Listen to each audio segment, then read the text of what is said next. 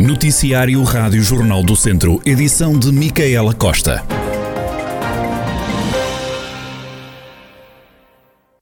De visita ao Hospital de Lamego, a Ministra da Saúde anunciou hoje que está a ser estudada a possibilidade de envolver outras entidades do setor não lucrativo para que seja possível dar resposta à procura de testes com participados de Covid-19.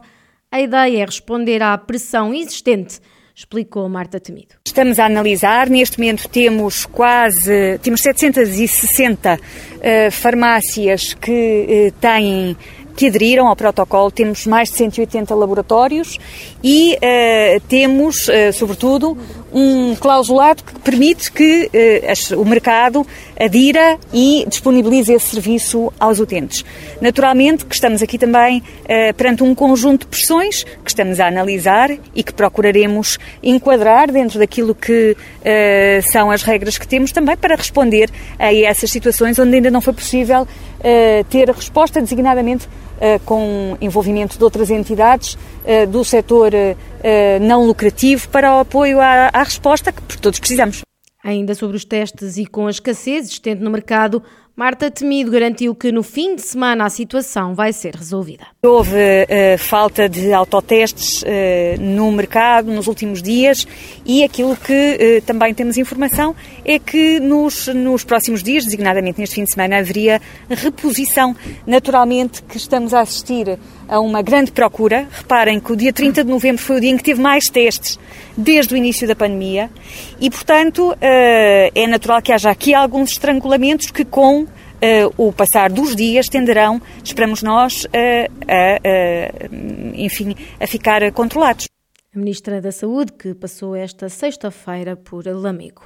Ainda a pandemia que levou ao encerramento do Jardim de Infância de Vila Nova de Paiva, foram mandadas para casa 60 crianças, como dá conta ao Presidente da Câmara, Paulo Marques. Temos, infelizmente, aqui uma situação no, no pré-escolar Vila Nova de Paiva, que a Delegada de Saúde mandou encerrar, agora por 10 dias. Estamos a falar à volta de 60 crianças, foi uma funcionária eh, do pré-escolar que está infectada e foi tomada essa, essa decisão de, de fechar. Segundo o autarca, os casos estão a baixar no Conselho. A situação é sempre preocupante, levantando com o Covid. Uh, os números que temos foi baixou consideravelmente de ontem para hoje.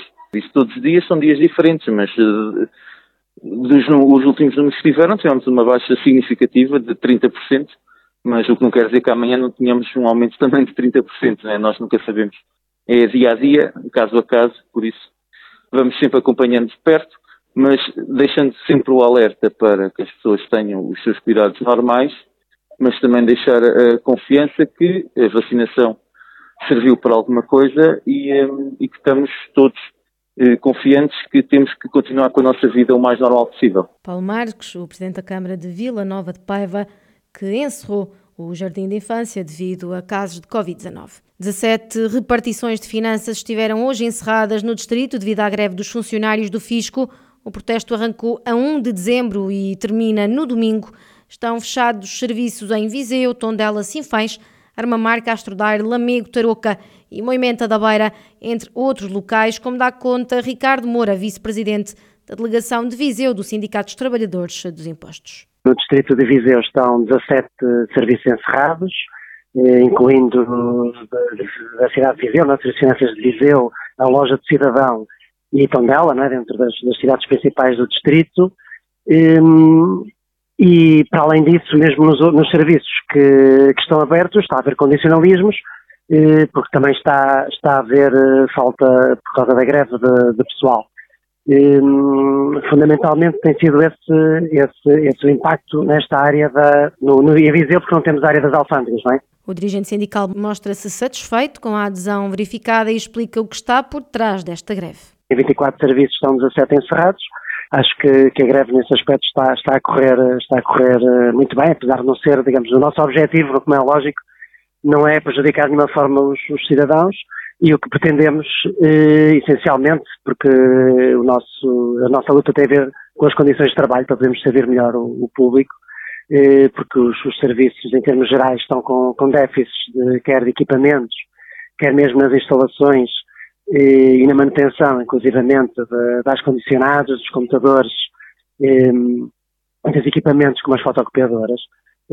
Para além disso, estamos com, com falta de pessoal, quer em termos de número, de quantidade de pessoas, de trabalhadores, quer mesmo em termos de renovação de, de gente, não é? Temos gente mais jovem a trabalhar, temos uma média de idades na ordem de 55 anos. No distrito, neste momento, abaixo dos 36 anos, não existe um único trabalhador no Distrito de Viseu com, com menos dessa idade na área da autoridade tributária. Ricardo Moura, vice-presidente da delegação de Viseu, sobre a greve dos funcionários do Fisco, que arrancou na quarta-feira e termina no domingo. O nome de Hugo Carvalho, que já é militante em Viseu, foi rejeitado pela distrital do PSD. O atual deputado na Assembleia Municipal foi indicado pela Conselhia, mas não avançou. Na conversa central desta semana, o social-democrata diz que gostava de saber as razões. Eu fui, enfim, estava na, no conjunto de nomes da minha conselhia, eu pedi à minha conselhia de Viseu, portanto, que pudesse considerar o meu nome, e o meu nome foi considerado, bem como outros, outros tantos, eu penso que foram cinco nomes que, que o engenheiro João Paulo Gouveia indicou à distrital como os nomes de Viseu que poderiam ser deputados e protagonizar candidaturas ao Parlamento. Eh, e, e, portanto, eu estava nesse conjunto de nomes e, e não fui, e fui preterido, como como outros, pela distrital. Não, não estive nas escolhas. Pronto, e tenho mais é que conviver com isso.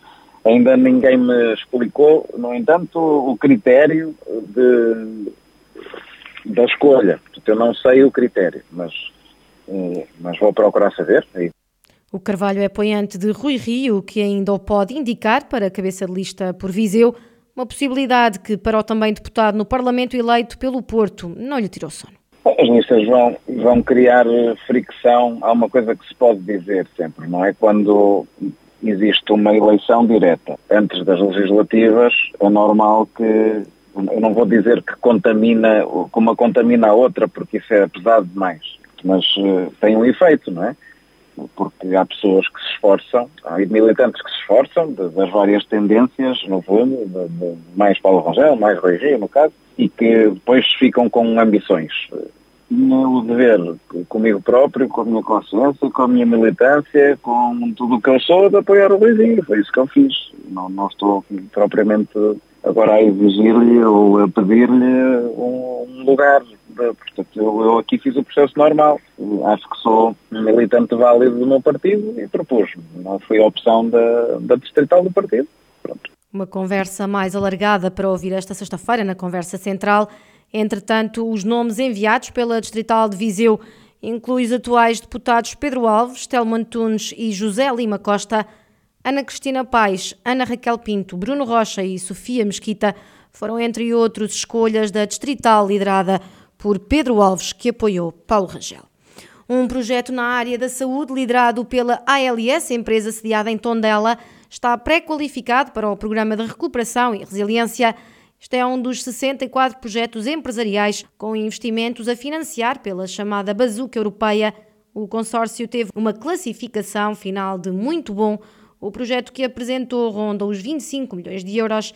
João Cota, diretor-geral da ALS para o sul da Europa, fala numa grande notícia para a região O projeto em si vai provocar a atração de 48 novos postos de trabalho, 90% dos quais são muito qualificados. E só o projeto em si tem esse efeito na, na região. Segundo, eh, eh alguns dos dispositivos que estão neste projeto serão desenvolvidos em meio académico e depois haverá necessidade de os colocar, de, os, de fazer a sua produção em ambiente industrial. Portanto, o que nós estimamos é que entre impactos diretos e indiretos que um impacto na, na nossa região em volta de 100, cerca de 100 milhões de euros. E estamos a falar de um investimento que ronda os 24 milhões de euros, portanto, e que vai provocar um impacto na região de cerca de 100 milhões de euros. E, portanto, acho que é, é claramente um projeto altamente reprodutivo, vai aumentar o VAB da região em 48 milhões, vai aumentar as exportações regionais em cerca de 50 milhões de euros. Digamos, um projeto que pensamos que vai transformar a região. O consórcio é liderado por várias empresas e institutos de ensino.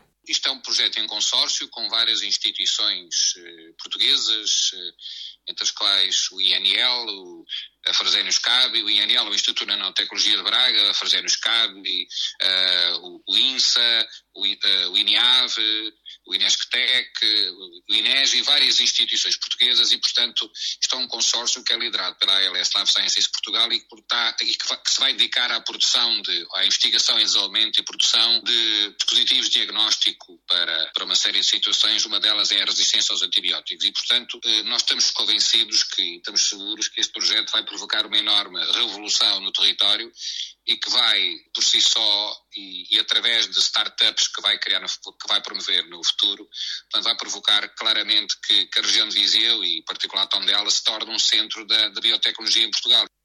João Cota, o diretor-geral da ALS, a dar conta do projeto liderado pela empresa e que passa agora à fase seguinte do PRR, Programa de Recuperação e Resiliência.